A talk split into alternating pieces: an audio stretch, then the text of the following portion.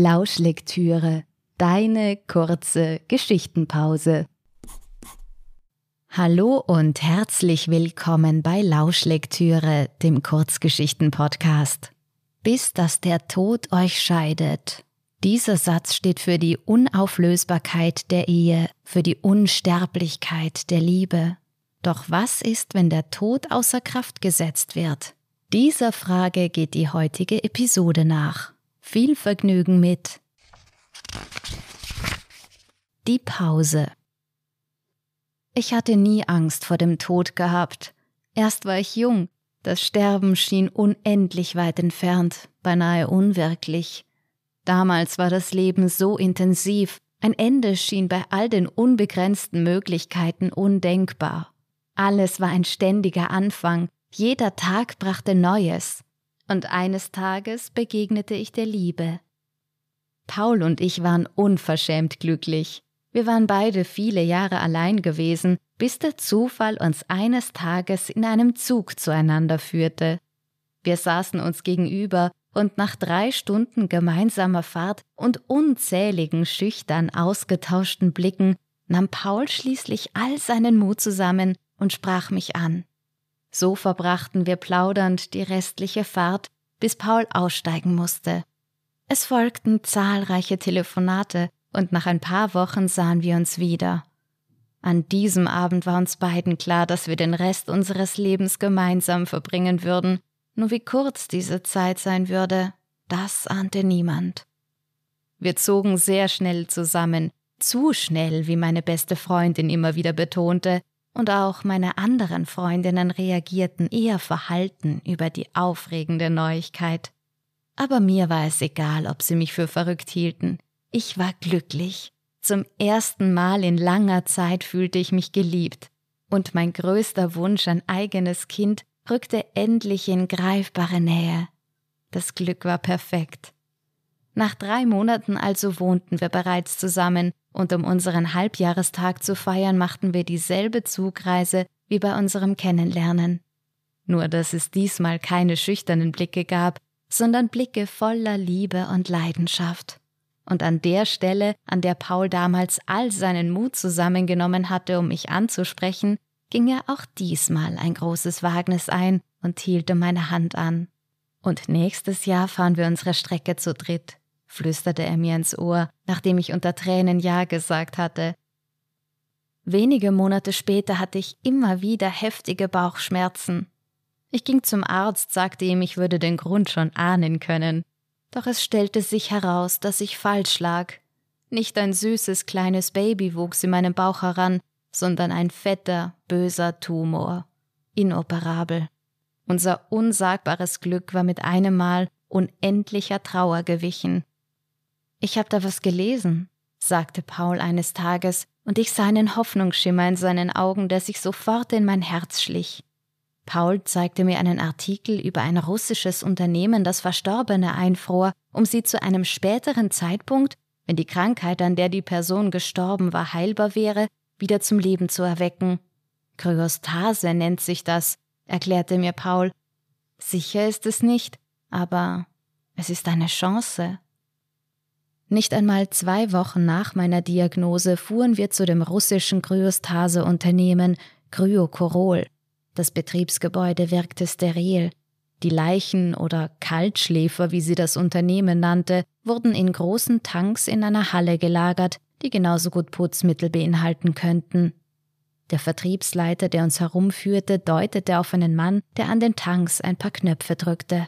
Der wissenschaftliche Leiter habe eine völlig neue Methode entwickelt, die die Wahrscheinlichkeit für eine erfolgreiche Wiederbelebung enorm vergrößere. Statt in Stickstoff würden die Kaltschläfer von nun an in einer speziell entwickelten Form von Eiswasser gelagert werden. Ich könnte die erste sein, bei der diese Methode angewandt werden würde. Ich unterschrieb noch am selben Tag. Paul und ich zogen nach Russland, in eine Wohnung nicht weit von dem Unternehmen entfernt, damit Paul mich, wenn es soweit war, jeden Tag besuchen kommen könnte. Wir lernten Russisch und sprachen über unsere gemeinsame Zukunft, von der wir zwar nicht wussten, wann wir sie erleben würden, aber dass wir sie erleben würden, bezweifelten wir keinen Augenblick. Schließlich verschlechterte sich mein Zustand rapide. Es war klar, dass das Ende nahte, nur dass niemand von einem Ende sprach. Wir nannten es eine Pause. Und dann, als es soweit war und ich meinen letzten Atemzug tat, war Paul an meiner Seite. Ich werde da sein, wenn du aufwachst, war das Letzte, was ich hörte, bevor ich völlig angstfrei meine Pause begann. Mir war furchtbar kalt, als ich erwachte.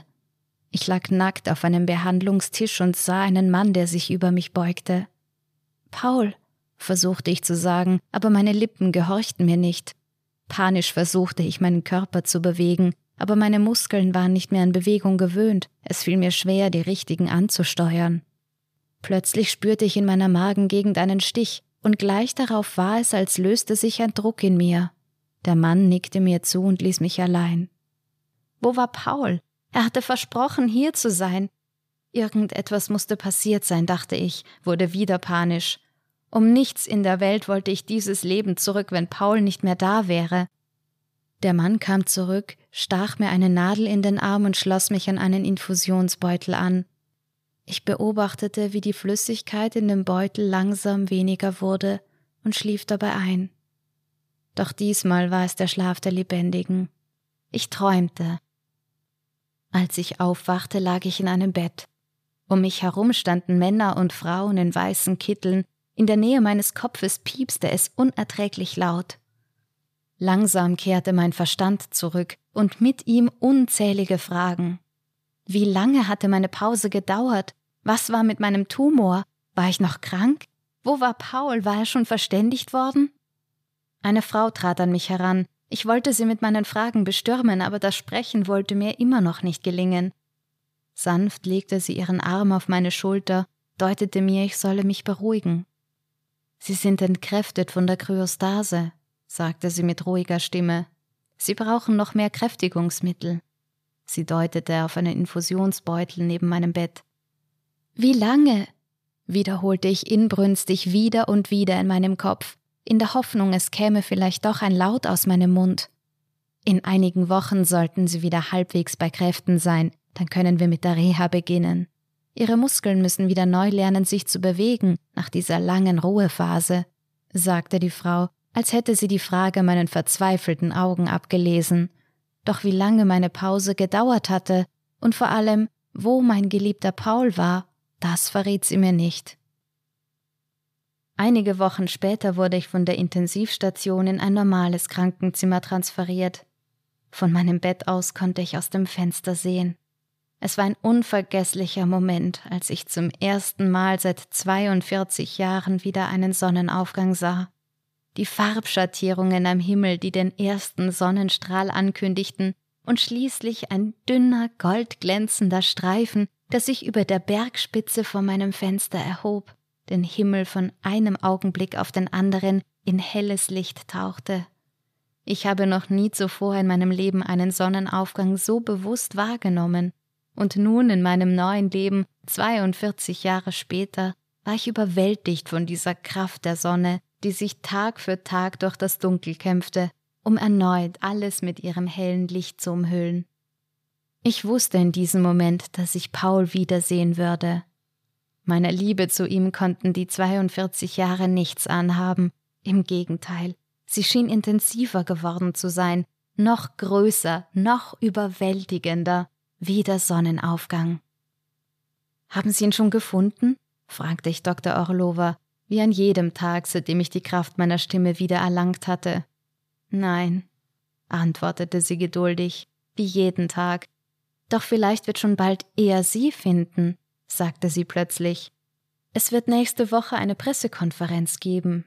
Ihre Wiederbelebung ist ein großer Erfolg für unser Land, für die gesamte Menschheit. Sie sind. Dr. Orlova sah zu Boden. Sie wirkte beschämt. Sie sind die einzige, die aus der Kryostase zurückgeholt werden konnte. Sie sind ein Wunder. Als ich bei der Pressekonferenz die Bühne betrat, ging ein Raunen durch die Reihen. Etliche Kameras waren auf mich gerichtet, es blitzte aus allen Richtungen. Die ganze Welt würde mich sehen, hatte mir Dr. Orlova versprochen. Ich war mir sicher, Paul würde schon bald zu mir geeilt kommen, und so beantwortete ich geduldig all die Fragen, die mir die Journalisten stellten. Nach ein paar Minuten schritt Dr. Orlova ein, meinte, ich hätte für heute genug Fragen beantwortet, ich müsse mich noch schonen. Was ist bei den anderen schiefgegangen? richtete sich ein Journalist an die Ärztin. Warum ist sie die Einzige, die lebt? Schlagartig war es still im Saal. Auch ich wartete gespannt auf die Antwort. Wir sind noch dabei, die Daten auszuwerten. Sofort hakte der Journalist nach. Ist es nicht so, dass Ihr Vater das Kryostase-Verfahren entwickelt hat, als leitender Wissenschaftler bei Kryokorol? Ja, bestätigte Dr. Orlova. Und hat sich Ihr Vater nicht umgebracht, als ihm klar wurde, dass sein Verfahren fehlerhaft war, dass 183 Menschen ihm zu Unrecht vertraut hatten? Dr. Orlova nickte unbeholfen. Ein Pressesprecher eilte auf die Bühne, wiederholte einige Male, welch Wunder es sei, dass ich hier sitze, und schob mich an den Bühnenrand, damit die Journalisten weitere Fotos von mir machen konnten. Ich sah in die auf mich gerichteten Kameralinsen, als könnte ich durch sie direkt zu Paul sehen. Er hat sich noch immer nicht gemeldet, sagte Dr. Orlova am nächsten Tag, als sie mein Zimmer betrat, noch bevor ich meine übliche Frage stellen konnte.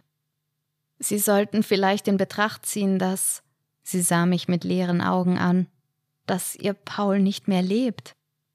Ich werde ihn suchen, sagte ich unbeirrt. Sobald ich hier raus kann, werde ich ihn suchen, so lange, bis ich ihn gefunden habe. Ich weiß, dass er lebt. Dr. Orlova seufzte. Sind Sie sicher, dass wir nicht nach anderen Familienmitgliedern oder Freunden suchen sollen? Es gab nur Paul und mich. Und es wird uns wiedergeben. Er hat es mir versprochen. Ihnen ist bewusst, dass 42 Jahre vergangen sind? Durch die Kryostase sind Sie noch im Körper der jungen Frau, die Sie damals waren, aber Ihr Paul, er ist mittlerweile Anfang 70. Sie sah mich fragend an. Wieso sollte das ein Hindernis für unsere Liebe sein? Unsere Liebe hat den Tod besiegt, sie ist unsterblich. Dr. Orlova nickte stumm. Ihre Werte sehen soweit gut aus. Ich denke, Sie können in einer Woche entlassen werden und sich auf Ihre Suche begeben. Sie ging zur Tür und drehte sich noch einmal zu mir um. Ich wünsche Ihnen schon heute viel Glück dafür, denn Sie sehen mich heute zum letzten Mal denn meine Vergangenheit hat mich gefunden, obwohl ich nicht gefunden werden wollte. 42 Jahre, drei Monate und acht Tage nach meinem Tod verließ ich als gesunde 29-Jährige das Krankenhaus. Ich begann meine Suche nach Paul in unserer russischen Wohnung, auch wenn mir Dr. Orlova versichert hatte, dass sie dort persönlich nachgesehen hatte. Ich hoffte dort einen Hinweis auf Pauls Aufenthaltsort zu finden. Das Haus war komplett renoviert worden, hatte nun zwei Stockwerke mehr als früher. Ich war mir nicht einmal sicher, ob es überhaupt noch dasselbe Haus war. Alles wirkte fremd, nichts erinnerte mich an damals, an unsere letzten gemeinsamen Wochen. Die Menschen, die nun in dem Haus lebten, waren viel zu jung, um Paul und mich gekannt zu haben. Niemand konnte mir weiterhelfen. Ratlos ging ich zum Grundstück von Kryokorol. Ich fragte mich, wie oft Paul wohl allein und unglücklich diese Strecke zurückgelegt haben musste. Das Gebäude stand leer, war verfallen, viele Fensterscheiben waren eingeschlagen. Ich kletterte durch ein Loch im Zaun und betrat die Lagerhalle. Nichts erinnerte mehr an das Kryostase-Unternehmen. Sämtliche Geräte waren verschwunden. An der Stelle, an der die Wassertanks gestanden hatten, versagten meine Beine. Kraftlos, mutlos sank ich zu Boden auf den Boden einer Vergangenheit, die es nicht mehr gab. Doch wer war ich, wenn von früher nichts mehr übrig war? Ich fühlte mich entwurzelt, gefangen in einem Körper mit Erinnerungen, die nichts mehr taugten, weil ich sie mit niemandem teilen konnte. Und langsam begann ich daran zu zweifeln, dass es sie jemals gegeben hatte. Aber noch war ich nicht bereit aufzugeben. Ich finde alles und jeden, versprach mir der Privatdetektiv, als ich zögerlich auf die Summe starrte, die er in krakeliger Handschrift auf den Zettel gekritzelt hatte. Ich habe Flotonow gefunden, fügte er mit stolzer Stimme hinzu und leckte sich über den Goldzahn, der seinen linken Eckzahn ersetzte. Ich hatte keine Ahnung, wer Flotonow sein sollte und inwiefern der Detektiv darauf stolz sein könnte, ihn gefunden zu haben. Und eigentlich war es mir auch egal. Wieder sah ich auf die Summe, die mich die Suche nach Paul kosten würde. Der Betrag entsprach ziemlich genau dem Geld, das ich noch hatte, denn mein Erspartes von damals war mittlerweile nicht mehr viel wert. Nach der Suche wäre ich mittellos. Ich unterschrieb. Zum zweiten Mal in meinem langen Leben setzte ich alles auf eine Karte für eine kleine Chance. Mit zitternden Knien näherte ich mich der Adresse, die mir der Detektiv auf den Zettel geschrieben hatte. Dreimal kontrollierte ich, ob die Hausnummer mit der auf dem Zettel übereinstimmte. Ja, ich stand vor dem Haus, in dem Paul nun wohnte. Mein Herz schlug mir bis zum Hals, als ich den Klingelknopf drückte und nach einer gefühlten Ewigkeit öffnete sich die Tür. Er war es. Paul. Und als ich ihn sah, diesen gütigen alten Mann mit silbernem Haar, faltigem Gesicht und den wackeligen dünnen Beinen in viel zu weiten Hosen, war ich nicht fähig, auch nur ein Wort zu sagen. Katharina, sagte er und klang dabei nicht überrascht. Er zog die Tür hinter sich zu und deutete auf den schmalen Weg, der an seinem Haus entlang führte. Schweigend gingen wir einige Minuten Seite an Seite in den Wald, der gleich hinter seinem Haus begann. Ich hatte so viele Fragen und wagte es nicht, auch nur eine einzige zu stellen. Ich wollte nach seiner Hand greifen, ihn umarmen, seine Lippen auf meinen spüren, doch als ich nach seiner Hand griff, entzog er mir sie sanft, aber bestimmt. Wie lange ist es her? Fragte er. 42 Jahre, sagte ich. 42 Jahre, fünf Monate und elf Tage. Ich blieb stehen. Das musst du doch wissen. Es ist alles so lange her. Ich bemerkte, dass er mittlerweile mit einem leichten russischen Akzent sprach. Aber du warst doch bei mir. Jeden Tag, das hattest du versprochen. Ich war fassungslos über seine Emotionslosigkeit. Katharina, du warst tot, sagte er plötzlich. Es war, als täte sich zwischen uns ein Kilometer tiefer Graben auf. Schwankend stand ich am Abgrund. Nein, ich war nicht tot, ich war in Pause, korrigierte ich ihn. Du warst tot. Zum ersten Mal sah mir Paul in die Augen. Ich sah dich deinen letzten Atemzug nehmen, ich sah dich sterben, ich war bei dir, ich hielt deine Hand, bis sie kalt war und dich die Mitarbeiter der Kryofirma abholen kamen. Ich stand daneben, als sie die Stasis-Chemikalien in deinen Körper pumpten. Ich war da, als sie dich in den Tank legten. Das warst nicht du, Katharina. Das war eine leblose Hülle, mehr nicht. Du warst weg. Du warst tot. Ich konnte diesen Anblick nicht ertragen.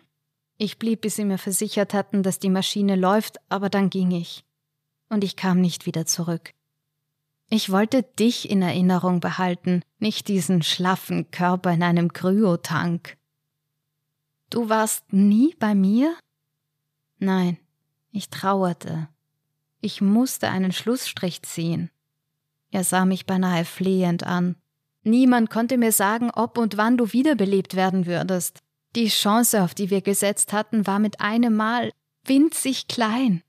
Und schließlich stellte sich bei immer mehr Kaltschläfern heraus, dass die Kryostase nicht funktionierte. Die Körper verwesten in ihren Tanks, waren unwiderruflich tot. Und kurz darauf ging das Unternehmen in Konkurs. Die restlichen Tanks wurden abtransportiert und es gab keine Informationen über die verbliebenen Kaltschläfer. Ich ging davon aus, dass dein Körper ebenfalls verwest war und ich war froh darüber. Ich musste dich gehen lassen. Ich hätte mein Leben nicht leben können, in ständiger Unsicherheit, in ständigem Hoffen, dass du wiederkommst. Ich musste weitergehen, weiterleben. Das verstehst du doch. Ich wusste nicht, ob ich verstand, was er sagte. Für mich waren seit unserem letzten Kuss bloß ein paar Monate vergangen. Unsere Liebe war noch warm in meinem Herzen. Für ihn waren schon viele Winter ins Land gezogen, seit wir uns das letzte Mal unsere Liebe gestanden hatten. Wortlos gingen wir zu seinem Haus zurück. Am Fenster stand eine weißhaarige Frau, sah stumm zu uns herüber. Es tut mir leid, sagte Paul, als wir uns verabschiedeten. Ich ging, ohne mich noch einmal umzudrehen. Ich ging, und das Leben ging weiter, immer weiter. Seit über 130 Jahren bin ich mittlerweile auf dieser Welt. Angst vor dem Tod habe ich immer noch nicht, denn mein Leben ist schon lange vorbei. Das war die 15. Folge von Lauschlektüre, dem Kurzgeschichten-Podcast. Wenn du gerne mehr über mich oder meine Arbeit erfahren möchtest, schau gerne auf meine Website www.tinapfeifer.com. Bis zur nächsten Folge von Lauschlektüre, dem Kurzgeschichten-Podcast.